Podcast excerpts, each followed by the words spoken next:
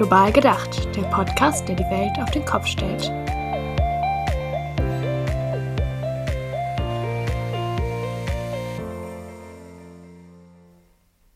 Hallo und willkommen zurück zu einer neuen Folge von Global gedacht. Ich bin Christina und Rebecca ist natürlich auch wieder mit dabei. Wir befinden uns immer noch in unserem Themenblock zur nachhaltigen Digitalisierung. In unserer letzten Folge ging es darum, wie die Covid-19-Pandemie die digitale Ausstattung an deutschen Schulen beeinflusst hat und wie sich das auf Lehrkräfte und Schüler ausgewirkt hat. Heute schauen wir genau auf Südafrika und auf die Schulen dort. Wir sprechen über die Situation und die digitale Ausstattung an den Schulen generell und darüber, welche Arbeit Masifunde seit der Pandemie vor Ort geleistet hat. Dafür haben wir heute Fundile als Gast eingeladen. Er ist Programmkoordinator für Masifunde in Burma in Südafrika. Hallo Fundile, wir freuen uns sehr, dass du heute zu Gast in unserem Podcast bist. Danke, dass du dir dafür die Zeit nimmst. Stell dich doch erst einmal kurz vor. Im Intro habe ich schon gesagt, dass du Programmkoordinator bei Masifunde bist. Kannst du uns kurz erklären, was das bedeutet, also welche Arbeit du genau machst und äh, auch erzählen, wie du zu Masifunde gekommen bist? Um, thank you so much. Um, it's, uh, it's an honor to join you on the Masi podcast. Hi, vielen Dank. Es ist mir eine Ehre, an eurem Podcast teilzunehmen. Wie ich schon sagte, mein Name ist Fundilem Kursi und ich arbeite im Learn for Life Program in Südafrika. Ich koordiniere im Grunde die Abteilung Learn for Life und die Zusatzprogramme Learn to Swim, wo wir schwimmen können und ich leite auch zwei Senior Groups, also die elften und zehnten Klassen. Ich habe mich 2015 bei Masifunda engagiert und zwei Jahre zuvor habe ich meinen eigenen Club in meiner ehemaligen Highschool, der Warmer High, gegründet. Den habe ich ein paar Jahre lang mit meinem besten Freund Andule geleitet. Ich habe mit Jonas über die Warmer High School gesprochen, um zu sehen, was wir dort machen, weil Masifunde anfing, Partnerschaften mit der Warmer High zu schließen, also mit der Bibliothek. Und so haben sie uns kennengelernt und danach habe ich einfach eine Live-Performance, also Freitagabendveranstaltung im Township geleitet und wir haben uns dadurch kennengelernt. Danach sah er, was ich tat und was ich für die Gemeinschaft tat und bat mich an, bei Masifunde mitzumachen. Und so kam ich ins Spiel und begann 2015 mit der Moderation in der Organisation und arbeitete mit dem Backoffice-Team zusammen. Und seitdem bin ich bei der Organisation. Es waren ein paar interessante Jahre, jetzt, jetzt fast sieben. And yeah, I've been with the organization ever since. So it's been an interesting couple of years, almost seven years now. So yeah. Das ist echt interessant. Vielen Dank für diese ersten Einblicke. Wir werden im Laufe der Folge noch mehr über die Arbeit von Masifunde sprechen und auch über Digitalisierung und wie die Pandemie die digitale Situation an südafrikanischen Schulen beeinflusst hat. Aber bevor wir dazu kommen und über die Gegenwart sprechen, wollen wir erst einmal die Grundlagen klären und darüber sprechen, wie die Ausgangssituation in Südafrika an den Schulen war. Daher die Frage, wie gut waren die Schulen denn vor der Pandemie ausgestattet, jetzt mit Endgeräten wie zum Beispiel Laptops, aber auch mit Internet? Also gab es gutes WLAN an den Schulen und auch bei den SchülerInnen zu Hause? Und wie war es bei Masifunde in Burma? Also kannst du vielleicht einmal zusammenfassen, wie die digitale Ausgangslage in Südafrika generell war und auch bei Masifunde vor der Pandemie? Um, all right, thank you for that question. Um, it's it's a it's a very complex situation in South Africa when it comes to digitalization. Uh, ja, vielen Dank für diese Frage. Es ist eine sehr komplexe Situation in Südafrika, wenn es um die Digitalisierung und die Schulen geht.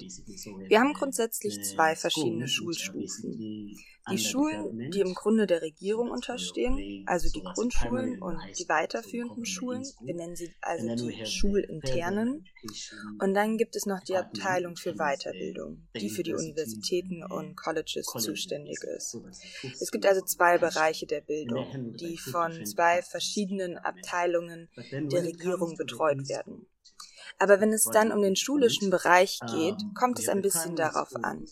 Wir haben die Grundschulen, das ist ein anderer Bereich, in dem Sinne, dass die Schulen im Grunde nicht viel tun, wenn es um die Digitalisierung geht.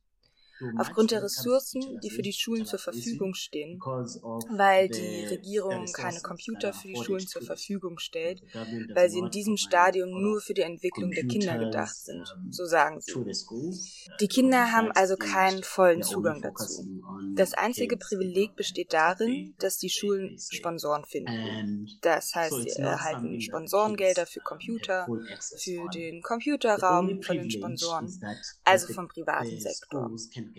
So sponsert zum Beispiel ein Unternehmen wie Coca-Cola unsere Grundschule mit 50 Laptops oder Computern und stellt ihnen kostenloses WLAN für zwei Jahre zur Verfügung. Oder wie auch immer die Vereinbarung mit der jeweiligen Schule aussieht. Und dann wäre es diese Schule, die eine Vereinbarung mit dem privaten Sektor oder einem Unternehmen hätte, welche sagt, wir geben euch die Laptops und ihr organisiert vielleicht jemanden, der die Kinder am Computer unterrichtet. So würden sie also vorgehen. Aber die Regierung ist nicht dazu verpflichtet, den Schulen diese Laptops zur Verfügung zu stellen. Dasselbe gilt für die Gymnasien. Auch hier ist das Verfahren dasselbe. Für die Schulen reicht es also, wenn Firmen oder Privatunternehmen zusammenarbeiten, die den Schulen Computer spenden wollen, damit sie damit arbeiten können. Aber es ist immer eine knifflige Situation, wenn es niemanden gibt, der den Kindern etwas über Computer beibringt, zum Beispiel wie man den Computer startet und so weiter. Die Schule muss vielleicht Spenden sammeln, um jemanden zu finden, der den Kindern Computerunterricht gibt. Es ist also eine sehr komplexe Situation. Und wenn wir dann zum höheren Bildungssektor kommen, also zur Universität oder zu den Hochschulen, wenn man zum Beispiel ein Studium beginnt. Man muss ein ganzes Jahr lang einen Computergrundkurs belegen. Ich erinnere mich, dass ich das auch gemacht habe, als ich mit meinem Studienjahr angefangen habe. In deinem ersten Jahr hast du also ein ganzes Jahr, in dem du im Grunde genommen eine Einführung in die Funktionsweise des Computers bekommst. Also eine grundlegende Computereinführung über Word, Excel und PowerPoint. Denn sie verstehen, dass einige von uns nicht aus der privilegierten Privatschule kommen wo sie mit Computern arbeiten. Das bedeutet, dass jeder und jede, der oder die an die Universität kommt, nun ja nicht jede Person, aber diejenigen, die aus benachteiligten Schulen kommen, ein ganzes Jahr lang eine Einführung in die Grundlagen des Computers erhalten. Das sind also zwei verschiedene Sektoren. Aber in den Privatschulen, in der Grundschule und in der Highschool gibt es für die Kinder die Möglichkeit, in einem Fach Grundlagenkenntnisse zu Computern zu erlangen. Das heißt CED, also Computer Education. Wenn die Kinder CED besuchen, ist das Teil des Lehrplans. Etwas, das es in den staatlichen Schulen nicht gibt. Es sind also zwei verschiedene Faktoren, die wir in unseren Schulabteilungen haben. Und bei Masifunde ist es für uns eine Herausforderung, oh, weil die Kinder zu uns kommen und wir versuchen so viel wie möglich zu tun. Zum Beispiel gibt es bei Masifunde seit ein paar Jahren eine Online-Hausaufgabenhilfe. Wir haben also eine Online-Hilfe, für alle unsere Kinder und äh, Teilnehmerinnen, die an den Nachmittagsaktivitäten teilnehmen, damit sie ihre Hausaufgaben machen oder in unserem Raum in der Masifune Changemaker Academy recherchieren können. Und sie nutzen das. Und wir haben verstanden, dass die meisten unserer Kinder es nicht gewohnt sind, einen Computer zu benutzen. Also bekommen sie jetzt von uns als Organisation eine Einführung, wie man einen Computer bedient. Sie können sich vorstellen, dass es für die Kinder in der dritten oder vierten Klasse sehr interessant ist, etwas über Computer zu lernen, weil sie nicht das Privileg haben, Computer in ihren Schulen zu haben, wenn sie auf benachteiligte Schulen gehen. Das hängt von den Kindern ab, die auf Privatschulen gehen, die Teil unserer Programme sind, und von denen, die auf staatliche Schulen gehen, die Teil unserer Programme sind. Und wie sie interagieren und wie sie mit Computern umgehen. Also diejenigen, die mit Computern in ihren Schulen vertraut sind, also in Privatschulen. Und diejenigen, die es nicht gewohnt sind, mit Computer umzugehen, die auf staatliche Schulen gehen. So ist es immer interessant, sich das anzusehen. So funktioniert es im Grunde genommen hier in Südafrika. At the schools, the private schools, and the ones that are not used to using computers that go to your government schools. So it's always something that is interesting to, to witness. So that's that's basically how it, it functions here in South Africa. Okay, das ist wirklich interessant. Besonders der Punkt, dass es eher Unternehmen sind und nicht die Regierung, die Digitalisierung an Schulen fördern. In Deutschland gibt es ein politisches Maßnahmenpaket, das darauf ausgerichtet ist, Schulen bei der Umstellung zu unterstützen. Das funktioniert nicht einwandfrei, aber es gibt die Einsicht der Politik zumindest, dass es eine Notwendigkeit für die Unterstützung des Staates gibt. Soweit ich es verstanden habe, gibt es auch trotz der Pandemie, die die Notwendigkeit ja aufgezeigt hat, keine politischen Maßnahmen in Südafrika. Habe ich das richtig verstanden oder ging es dir da vor allem um die Vergangenheit und die Pandemie hat das verändert? There has been some change due to the pandemic because now a lot of the work was done uh, es gab einige Veränderungen seit der Pandemie, weil jetzt die meiste Arbeit online abgelaufen ist besonders für die Universitäten und Colleges, die ihre Vorlesungen und Lehrveranstaltungen online durchgeführt haben. Aber auch die staatlichen Grundschulen und weiterführenden Schulen benutzen jetzt WhatsApp, um Dokumente zu den Kindern zu senden um beispielsweise Hausaufgaben oder andere Aufgaben für zu Hause zu senden. Also viele Lehrerinnen senden ihre Unterlagen per WhatsApp. Also kann man sich vorstellen, dass es eine große Herausforderung für die Familie ist, wenn ein Kind oder die Eltern kein Smartphone besitzen. Und mobile Daten kosten ja auch Geld. Was eine weitere Herausforderung für benachteiligte Familien darstellt, Zugang zur Bildung zu bekommen. Also das ist, wo der Staat gesehen hat, welche Folgen das hat und dass Finanzierung davon einen großen Einfluss auf Digitalisierung in Familien hat, die von Armut betroffen sind.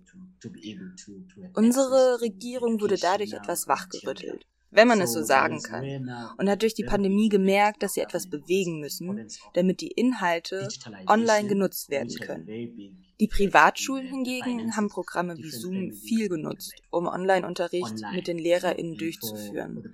Aber das gibt es kaum in den staatlichen Schulen, weil diese wussten, dass viele Eltern keine mobilen Daten oder Zoom zur Verfügung haben oder sich generell nicht damit auskennen, einen Laptop oder Computer zu benutzen. Für diese Familien war es also schon eine sehr große Herausforderung, Informationen per WhatsApp zugeschickt zu bekommen, diese zu bearbeiten und zu der Lehrkraft zurückzusenden. Es war also wirklich eine große Herausforderung, aber es hat die Regierung wachgerüttelt, eine andere Methode zu nutzen und die Digitalisierung in unseren Schulen voranzutreiben. kind of gave them a wake-up call to, to, to, to to use a different method or to introduce the method of digitalization into our school system as well.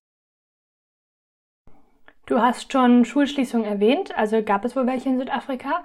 Um unsere HörerInnen abzuholen, welches Ausmaß hatten die Schulschließungen denn während des Lockdowns und auch auf der Höhe der Pandemie und wie lange waren die Schulen geschlossen? Okay, so during the, the first uh, Während der ersten Welle der Corona-Pandemie wurden die Schulen geschlossen, genau wie viele andere Einrichtungen. Die Städte glichen Geisterstädten. Damals waren die Schulen circa zwei Monate geschlossen und während diesen zwei Monaten hat es angefangen, dass Dokumente und Inhalte per WhatsApp oder anderweitig online verschickt wurden.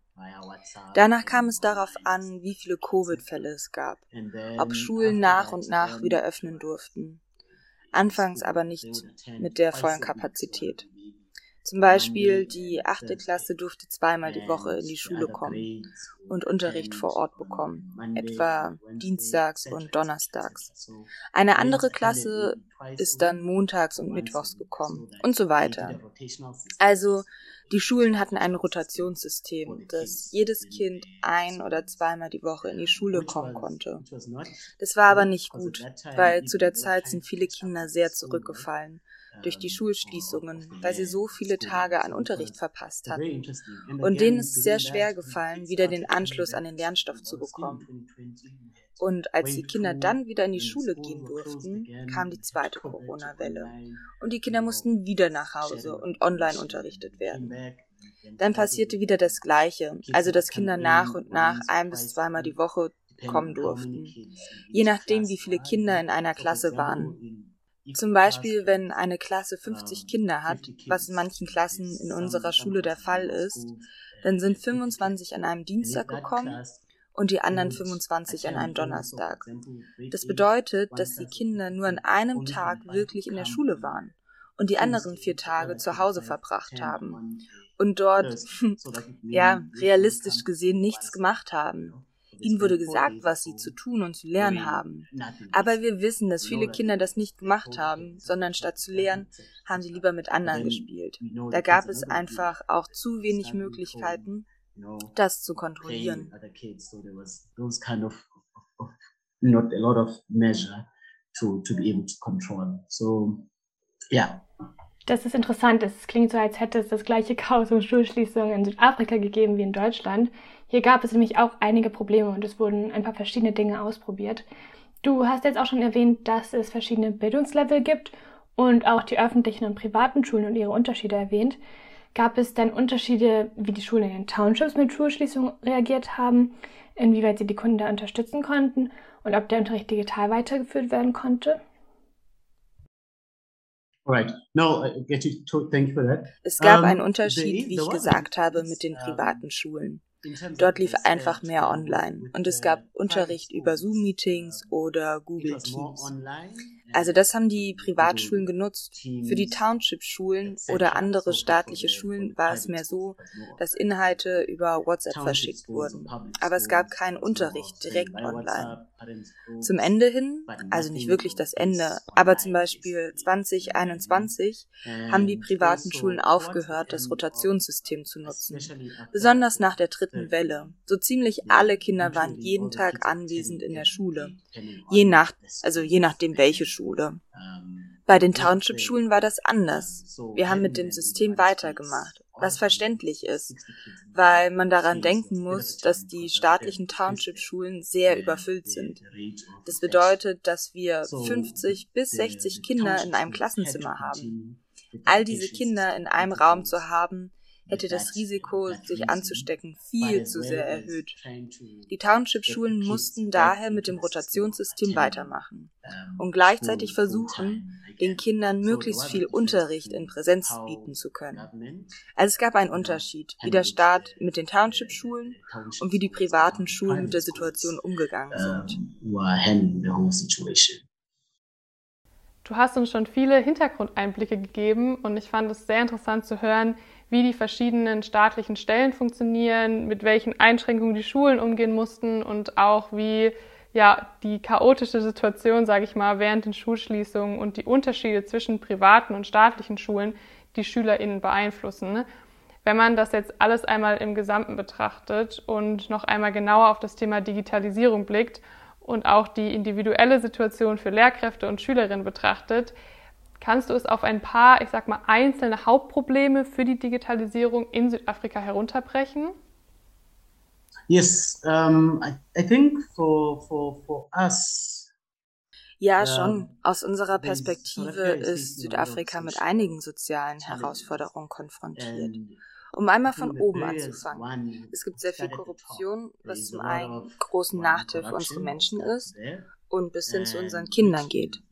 Außerdem haben wir immer noch den Status eines Entwicklungslandes. Also wir entwickeln uns noch und es gibt so viele Probleme, die angegangen werden müssen, wenn es beispielsweise um unser Schulsystem geht. Wenn wir uns darauf fokussieren, würde ich sagen, gibt es eine Herausforderung bei dem Lehrplan an sich, weil der zwischen den privaten und den staatlichen Schulen nicht gleich aufgestellt ist. Ich habe zum Beispiel gesagt, dass Privatschulen Computer oder das Lernen am Computer in ihrem Lehrplan haben. In den staatlichen Schulen gibt es das nicht, weil der Staat dafür nicht die finanziellen Mittel zur Verfügung stellt. Das ist eines der Probleme. Auch die Menge an mobilen Daten stellt ein Problem dar weil es viele Menschen gibt, die sich das nicht leisten können. Wenn man dann sagen würde, dass unsere Kinder lernen müssen, mit digitalen Inhalten umzugehen, dann müssen sie auch die Daten und den Inhalt bekommen, um das lernen zu können und auch die Möglichkeit bekommen, zu lernen, wie man diese Inhalte selbstständig nutzt. Das sind ein paar der Herausforderungen, mit denen wir meiner Meinung nach konfrontiert sind. Es geht auch um den Willen der Regierung, sich zu verändern und die Bedeutung von der industriellen Revolution zu verstehen. Ich habe das Gefühl, dass das bis jetzt von der Regierung nicht besonders versucht wurde. Sie versuchen nicht zu verstehen, wohin wir als Welt gehen. Das ist also etwas, mit dem wir konfrontiert sind Und auch nochmal, wir sind langsam dabei zu verstehen. Und ältere Generationen haben das noch nicht so verstanden, wie wichtig es ist, dass wir in unserem Leben gleich auf mit der globalen Norm der Digitalisierung sind.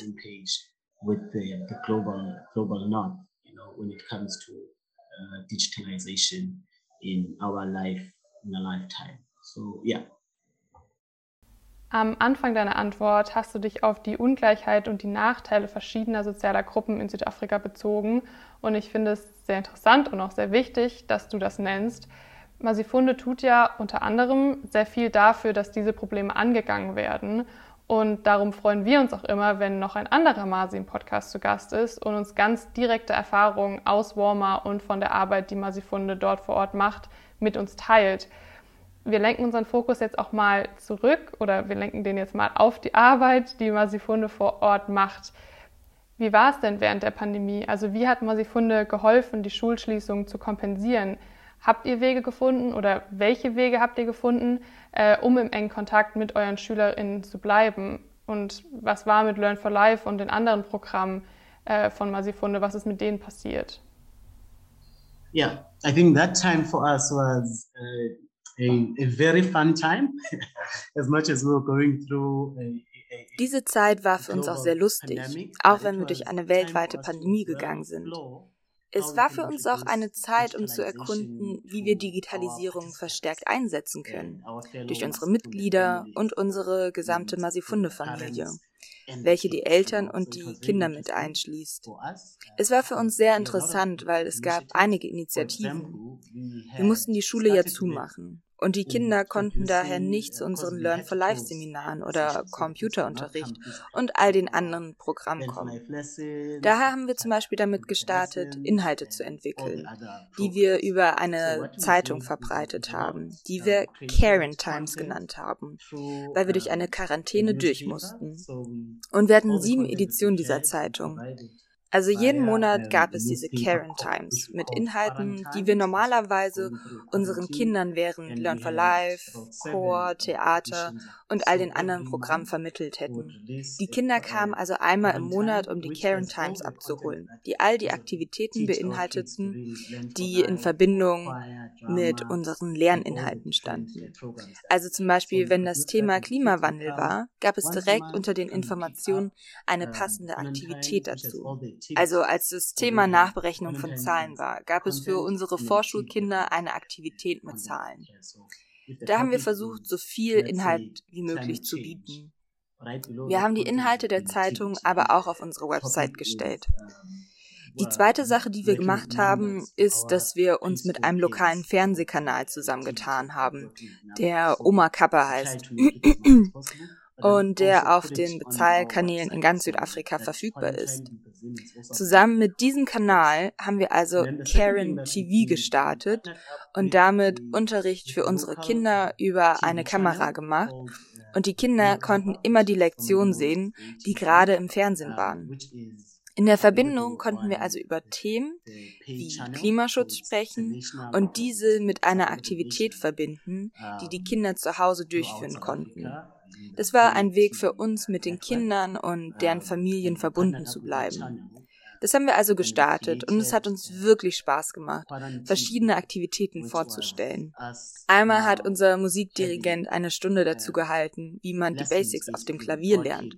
Oder unser Theaterlehrer hat eine Stunde gestaltet. Die Kinder bekamen so also die Stunde, die sie auch in der Schule bekommen hätten, über das Fernsehen in ihrem Zuhause. So konnten wir wöchentlich visuelle Lektionen anbieten.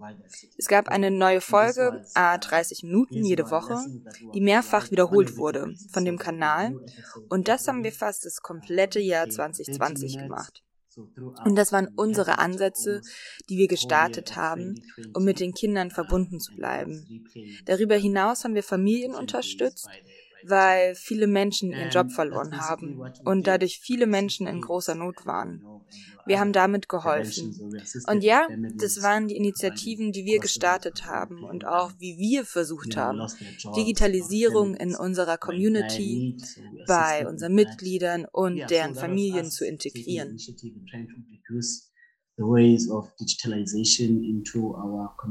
Ich finde, es gibt so viele tolle Sachen, die ihr während der Pandemie geleistet habt. Ich meine, ich bin ja ein Teil von Masifunde und ich weiß von vielen Dingen, die ihr gemacht habt.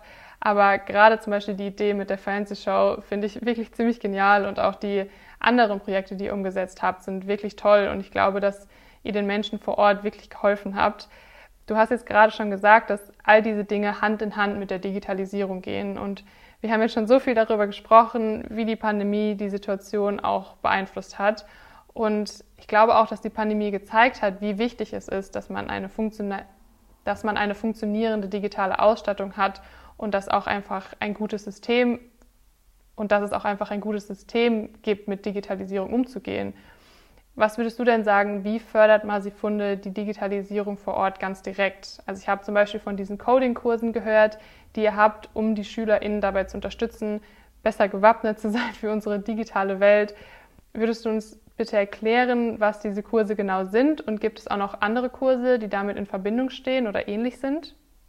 So, yes, we have that, the, the coding ja, genau. Wir haben die Coding-Kurse vor allem für unsere Grundschulkinder, insbesondere um sie in die andere Seite von Digitalisierung einzuführen, weil wir wollen, dass sie damit möglichst früh in Kontakt kommen.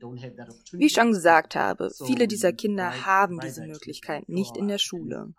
Also versuchen wir ihnen das durch unser akademisches Department anzubieten. Und wir haben das auch schon vor Corona gemacht, dass wir unsere Sechsklässler der Grundschule in die Computer Basics eingeführt haben. Also die Kinder von der sechsten Klasse der lokalen Township-Schule haben zehn Unterrichtsstunden in Computer bekommen. Das hat so funktioniert, dass sie während ihres regulären Unterrichts in der Schule zu uns in unser Computerlabor gekommen sind und wir sie dort unterrichtet haben. Das haben wir also vor Corona für die Kinder angeboten. Und das haben wir jetzt auch wieder aufgenommen. Und auch, dass wir Kinder zu uns einladen für Research Hours. Was wir auch immer machen, ist, dass wir Vermittler und Trainees haben, die währenddessen assistieren und dafür sorgen, dass das Programm kontinuierlich laufen kann. Wenn Kinder daran also interessiert sind, können sie sich jederzeit dafür anmelden.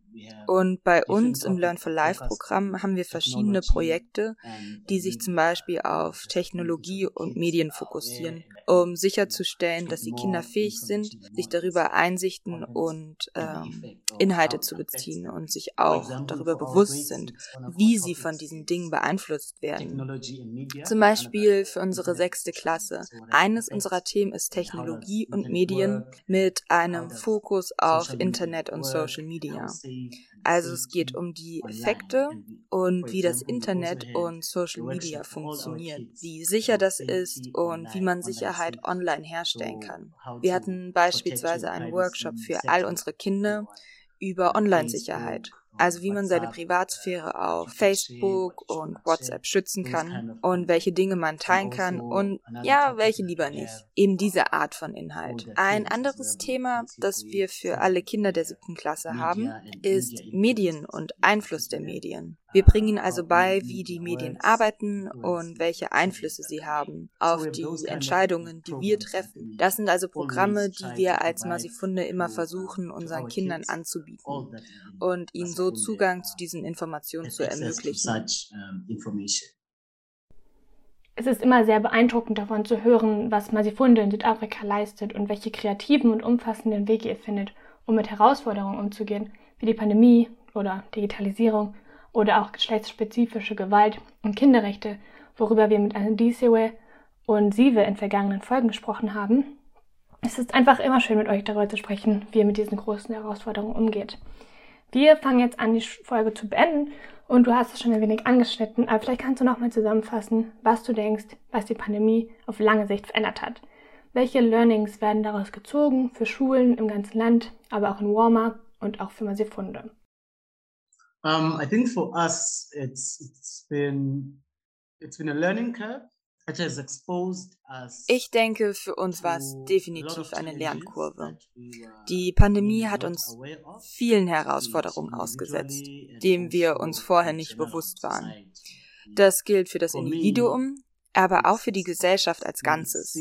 Ich habe erst richtig realisiert, wie schnell sich alles in nur einem Augenblick verändern kann. Zum Beispiel, wie ich gesagt habe, viele Menschen haben ihren Job verloren. Es gibt eine sehr hohe Rate an Arbeitslosigkeit, die höchste Rate in Südafrika jemals. Das war einer der Auswirkungen, die wir gesehen haben. Offensichtlich, viele konnten ihrer Arbeit nicht mehr nachgehen, weil viele Menschen in Südafrika davon abhängig sind, physisch vor Ort zu arbeiten. Und während der Pandemie musste man dazu übergehen, online zu arbeiten oder Meetings digital abzuhalten und zu Hause zu arbeiten. Und das hat uns viel beigebracht. Unter anderem den hohen Stellenwert der Investition in die eigene digitale Revolution. Das ist eine der Kerndinge. Uns bei Masifunde hat es außerdem die Möglichkeit eröffnet, auch neue Dinge auszuprobieren und die Digitalisierung noch viel breit gefächerter einzubauen in einer Art, die Sinn ergibt. Selbst wenn wir vorher schon mal überlegt haben, ein Meeting online abzuhalten, dachten alle immer, nein, lass uns lieber in Person treffen.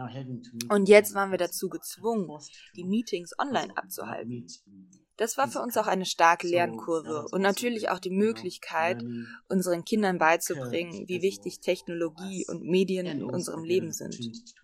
Nochmal, eine andere Sache für das ganze Land war zu verstehen, dass es ganz viel gibt, was sich noch ändern muss. Besonders wenn man wieder auf das Schulsystem schaut. Dort muss sich noch viel verändern und es muss noch einiges getan werden. Man konnte jetzt ganz klar sehen, wie ungerecht verteilt das System ist und wo es verbessert werden muss. Aber auch hier nochmal, ich habe das Gefühl, dass es noch Jahre dauern wird, bis sich wirklich etwas verändert. Wie ich schon erwähnt habe, es gibt immer noch diesen Unwillen, einen schnellen Wandel herbeizuführen. In diesen zwei Jahren gab es genug Zeit, um diese Dinge anzugehen. Und es hätte schon so viel passieren können, was allerdings verpasst wurde. Also, es gibt noch viel, was passieren muss, aber es ist trotzdem ein Prozess, der läuft. So, there's a lot of improvement that's still to, to be made, um, but it's, I feel it's work in progress. Danke dir.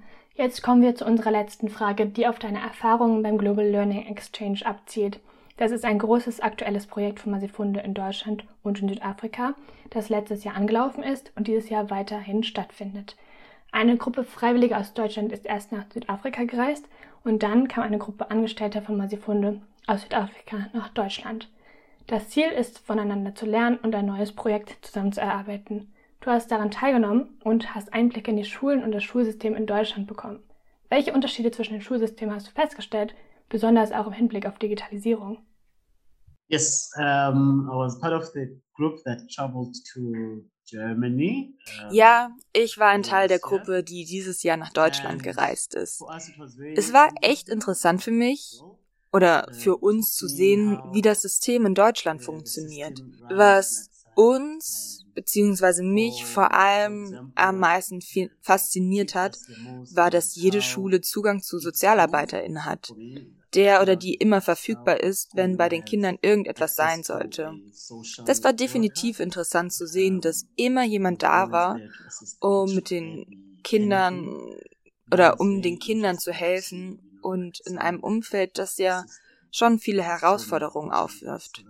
Darüber hinaus, wenn wir über Digitalisierung sprechen, ja, es war richtig toll zu sehen, dass jede Lehrkraft Zugang zu Computern oder Laptops hatte, mit denen er oder sie unterrichten konnte und mit denen sie mehr Visuelles in ihrem Unterricht anbieten konnten, so dass die Kinder die Möglichkeit hatten, direkt zu sehen, was ihnen beigebracht wird. Das ist mehr praktisches Unterrichten und nicht nur das theoretische Lernen aus dem Buch, wie es in Südafrika meistens noch der Fall ist. Also bei uns gibt es diese Digitalisierung einfach nicht so sehr, wie ihr sie habt. Zum Beispiel, dass ihr einfach einen Laptop an einen Projektor anschließen könnt. Hier in unseren Township-Schulen oder staatlichen Schulen findet man so etwas nicht. Es war sehr interessant zu sehen, dass ihr das mehr für praktischen Unterricht verwendet. Und das ist offensichtlich sehr wichtig, weil Lernende auf ganz unterschiedliche Arten lernen. Und diese Varietät im Unterricht zu haben, ist super wichtig für die Entwicklung der Kinder. Ja, das stand für mich definitiv hervor. So for me that stood out as well. So yeah. Danke dir, Fundile, für diese Einblicke in die Unterschiede, die du wahrgenommen hast. Und natürlich auch vielen Dank dafür, dass du uns deine Zeit geschenkt hast, um uns all diese Einblicke in die Schulen in Südafrika, die Digitalisierung und die Arbeit von Masifunde zu geben. Es war wieder mal so interessant und ja, danke vielmals. Thank you. Thank you so much. Appreciate it. Danke fürs Zuhören von dieser Folge. Wir hoffen, euch hat es gefallen. Und wenn euch besonders die Einblicke in die Arbeit von Masifunde Learner Development gefallen haben, hört euch doch gerne unsere Folgen mit Andy Siwe und Sive an. In einer geht es um geschlechtsspezifische Gewalt in Südafrika und was Masifunde zur Prävention tut und die andere thematisiert Kinderrechte. Ich denke auch, dass euch die Geräusche im Hintergrund einen Eindruck von dem gegeben haben, was in der Changemaker Academy von Masifunde so los ist. Lasst es uns wissen, ob ihr Feedback oder Fragen habt, entweder über die Direktnachrichten auf Instagram oder über podcast.masifunde.de. Wir hören immer sehr gerne von euch. Ihr könnt uns auch eine Bewertung auf allen Streaming-Plattformen geben und unsere nächste Episode thematisiert die Schattenseiten von Digitalisierung, nämlich welchen Einfluss Batterien auf unsere Umwelt, aber besonders auf die Menschen entlang der Lieferketten haben und wie Menschenrechte dort verletzt werden. Folgt uns gerne auf Instagram, um über unsere Inhalte, unser Team und anderen Masifunde Content informiert zu bleiben. Bleibt gesund und bis bald.